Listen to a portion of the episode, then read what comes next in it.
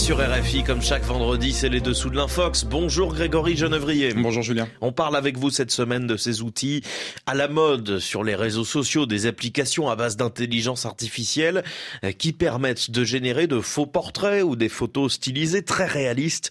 C'est souvent assez impressionnant, parfois inquiétant, surtout quand on sait euh, que leur utilisation est parfois frauduleuse.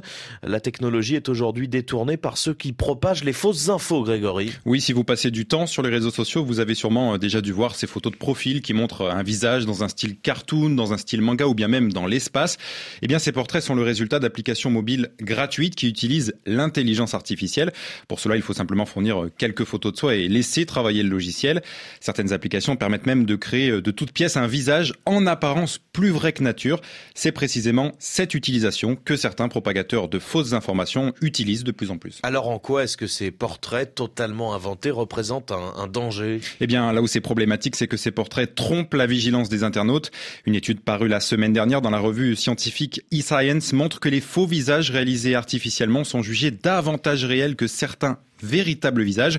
Ça peut paraître étonnant, mais ça s'explique par les énormes progrès techniques qu'a réalisé l'intelligence artificielle. Et cette perception a-t-elle un, un, impact dans la circulation des fausses informations? Oui, elle joue un rôle important puisque cette étude révèle aussi que les utilisateurs accordent plus facilement leur confiance au profil qu'ils estiment réel. Autrement dit, le faux portrait est aujourd'hui un moyen facile et accessible de donner de la crédibilité à une infox sur les réseaux. Et ça, les propagateurs d'infox l'ont visiblement bien compris. Alors Grégory, est-ce qu'on a des exemples concrets de l'utilisation frauduleuse de ces visages artificiels Oui, l'exemple récent, c'est un compte Twitter apparu en septembre dernier qui se présente comme un Canadien du nom de Dan. Sa photo de profil, un homme en costume, est un portrait créé par l'intelligence artificielle. Depuis sa création, le compte est très actif avec 84 tweets par jour en moyenne. Et puis parmi ces posts, on retrouve beaucoup de désinformations, notamment autour de l'affrontement récent entre des militaires indiens et chinois sur la frontière himalayenne, disputée entre les deux pays. Photo à l'appui, il affirme que 300 soldats indiens auraient perdu la vie dans cet incident. Mais cette affirmation est fausse. Oui, totalement, puisque selon plusieurs sources proches de l'armée indienne, il y a eu plusieurs blessés de chaque côté, mais aucun soldat n'est mort.